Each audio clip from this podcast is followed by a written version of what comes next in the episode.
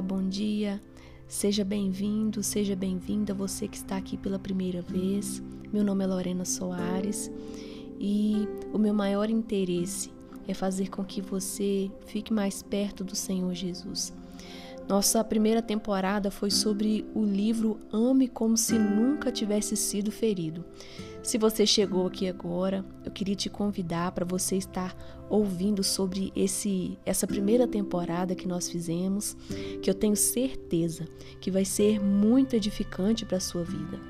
E agora eu quero te convidar para você embarcar comigo em uma viagem em um estudo sobre o conhecimento de Deus, sobre Deus, né? E como base nós vamos ter o livro que chama O Conhecimento de Deus, de J.I. Packer. Espero que você goste e que você consiga acompanhar cada episódio.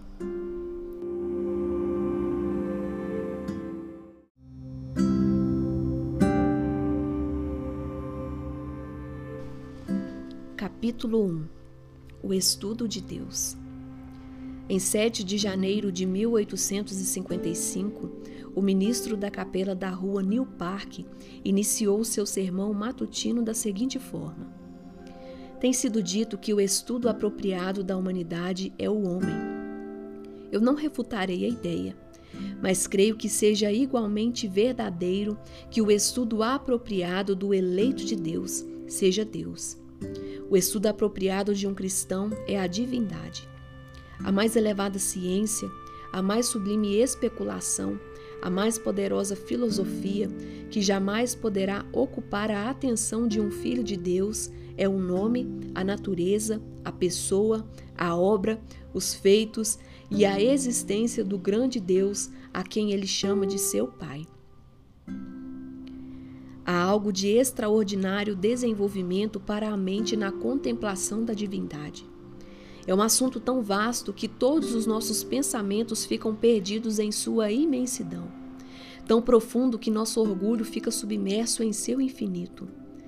É possível compreender outros assuntos e tratar deles, e neles sentirmos uma espécie de autossatisfação e continuar tendo pensamento: vejam como sou sábio. Entretanto, quando chegamos a esta ciência sublime, ao constatar que nosso fio de prumo não pode sondar sua profundidade e que nosso olho de águia não pode enxergar sua altura, abandonamos o pensamento de que o homem, em sua vaidade, seja sábio, pois ele é como um asno selvagem, e fazemos uma solene exclamação: Nasci ontem e nada sei.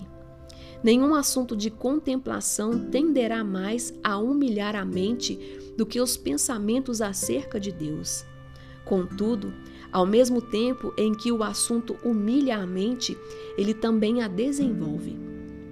Aquele que frequentemente pensa em Deus terá sua mente mais abrangente do que o homem que simplesmente se arrasta por este estreito globo. O mais excelente estudo para desenvolver a alma é a ciência de Cristo e ele crucificado e o conhecimento da divindade na gloriosa Trindade. Nada aumentará mais o intelecto, nada enaltecerá mais toda a alma do homem quanto uma investigação devota, diligente e continuada do grande assunto da divindade. E ao mesmo tempo em que humilha e expande, este assunto é eminentemente consolador. Oh, existe ao contemplar Cristo um bálsamo para cada ferida. Ao refletir sobre o Pai, há o fim de toda tristeza, e na influência do Espírito Santo há um bálsamo para cada chaga.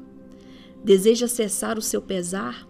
Deseja suprimir suas preocupações? Então vá e mergulhe no mais profundo mar da divindade Perca-se em sua imensidão e você sairá como de um sofá de descanso, revigorado e fortalecido. Eu não conheço algo que possa confortar tanto a alma, acalmar as ondas de tristeza e dor, trazer paz para os ventos de provação, como uma meditação piedosa sobre a divindade. É para refletir sobre este assunto que eu te convido nesta manhã.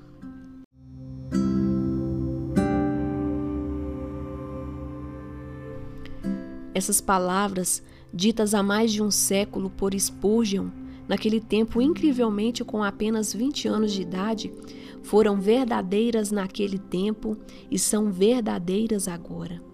Elas formam um prefácio propício para uma série de estudos sobre a natureza e o caráter de Deus. Espero que você volte amanhã, que a gente vai continuar sobre esse assunto, né? E amanhã o tema é quem precisa de teologia? Talvez você tenha se perguntado, né? Talvez você já teve vontade de estudar mais sobre a Bíblia, mais sobre Deus, né? Fazer um curso aprofundado em teologia, até uma faculdade em teologia. Vamos compreender qual a motivação que você deve ter para estudar a teologia. Então, eu te aguardo aqui amanhã.